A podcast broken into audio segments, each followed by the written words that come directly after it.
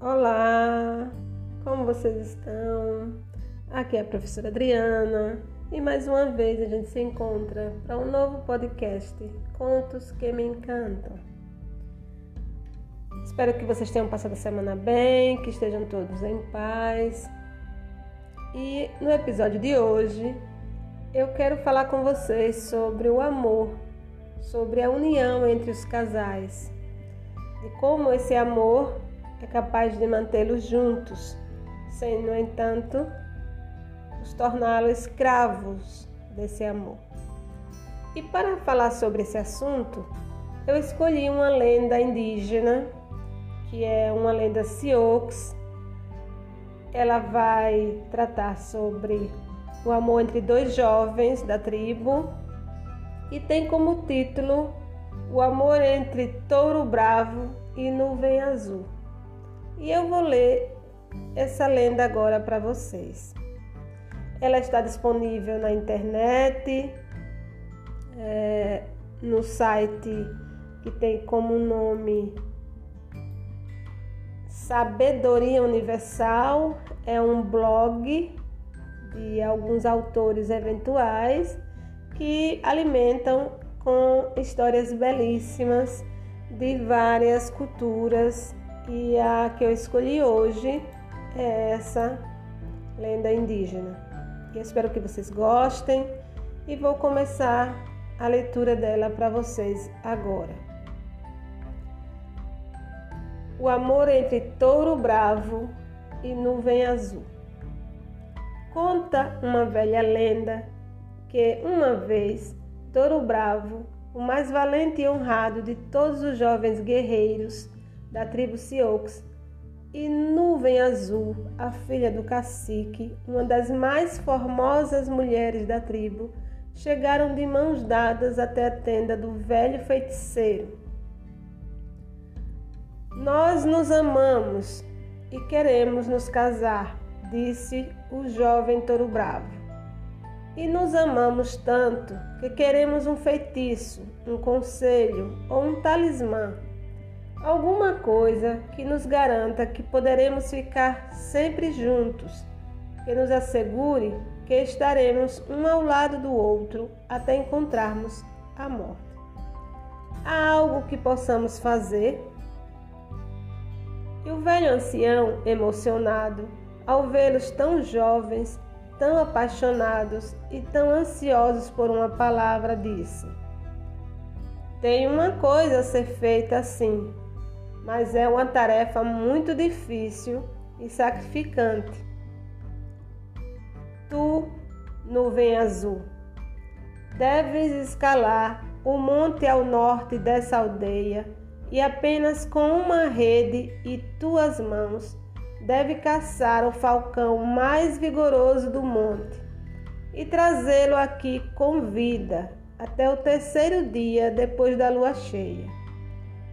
E tu, touro bravo, continuou o feiticeiro, deves escalar a montanha do trono, e lá em cima encontrarás a mais brava de todas as águias, e somente com as tuas mãos e uma rede deverás apanhá-la, trazendo-a para mim viva. Os jovens abraçaram-se com ternura e logo partiram para cumprir a missão recomendada pelo feiticeiro.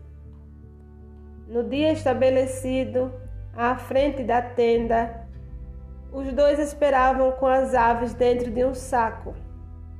E o velho pediu que, com cuidado, as tirassem dos sacos e viu que eram verdadeiramente formosos exemplares dos animais que havia solicitado. E agora, o que faremos? perguntou o jovem touro bravo. Nós as matamos e depois bebemos a honra do seu sangue? Ou cozinhamos e depois comemos o valor da sua carne? perguntou a jovem nuvem azul. Não, nada disso, disse o feiticeiro. Apanhem as aves e amarrem-nas entre si pelas patas com essas fitas de couro. Quando as tiverem amarradas, soltem-nas para que voem livres. O guerreiro e a jovem fizeram o que lhes foi ordenado e depois soltaram os pássaros. A águia e o falcão tentaram voar, mas apenas conseguiram saltar pelo terreno.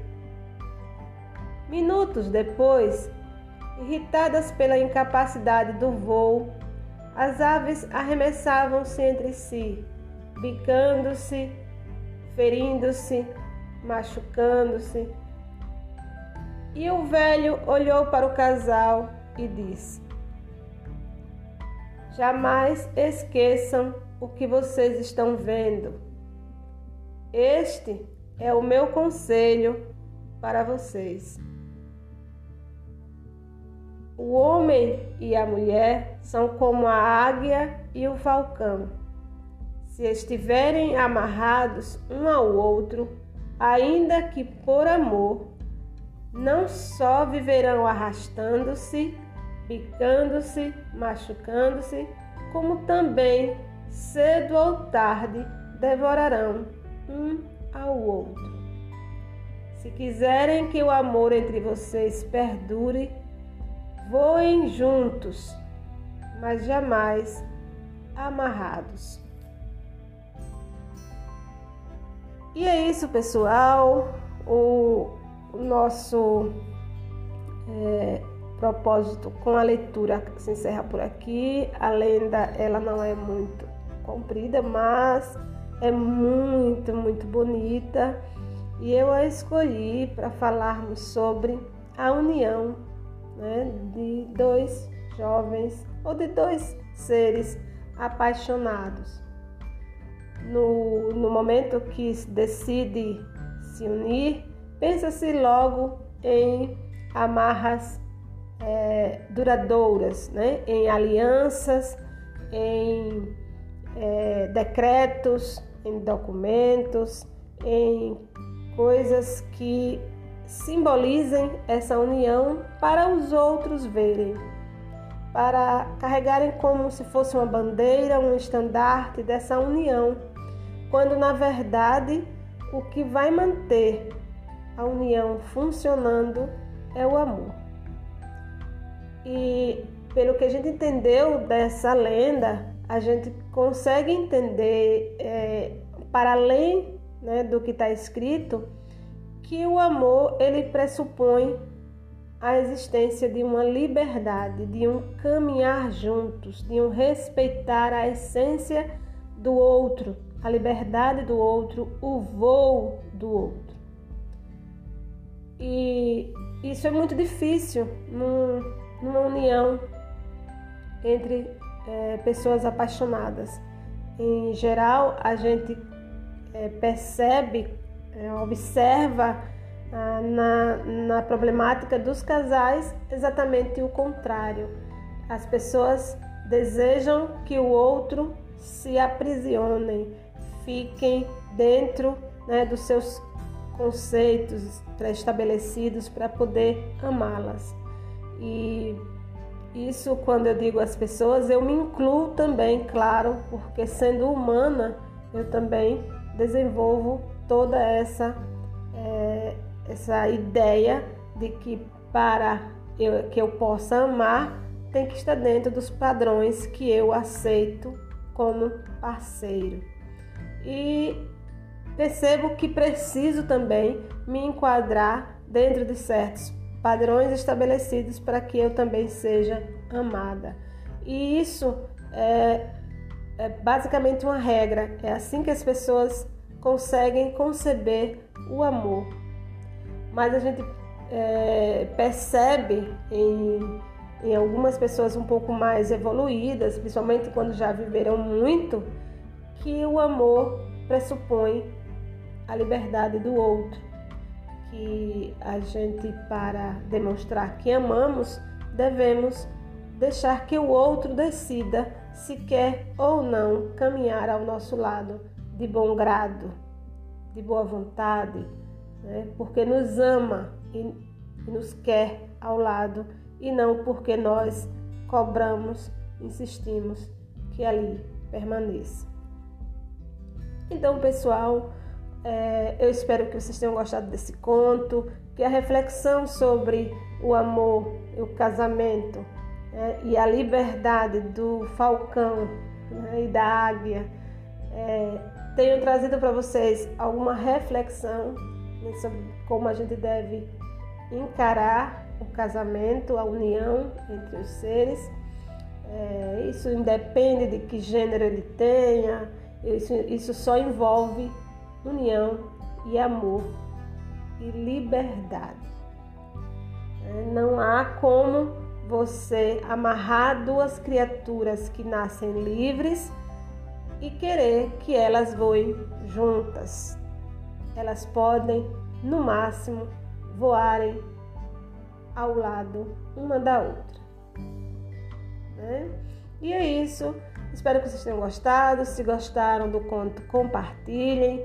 Ele é basicamente uma lenda, porque quando a gente traz para o nosso universo né, mais animista, mais próximo da natureza, a gente costuma atrelar esse gênero ao nome lendas, né? E essa é uma lenda Sioux, que é uma é, etnia indígena, né? Ela vive, né, que ainda existem algumas, é, como é que se diz, resquícios dessa tribo, né? No, no norte das Américas e eu espero que vocês tenham gostado e mais uma vez agradeço pela companhia, por estarem comigo mais uma vez ouvindo o podcast Contos que me encantam. Obrigada, até a próxima semana, se Deus quiser.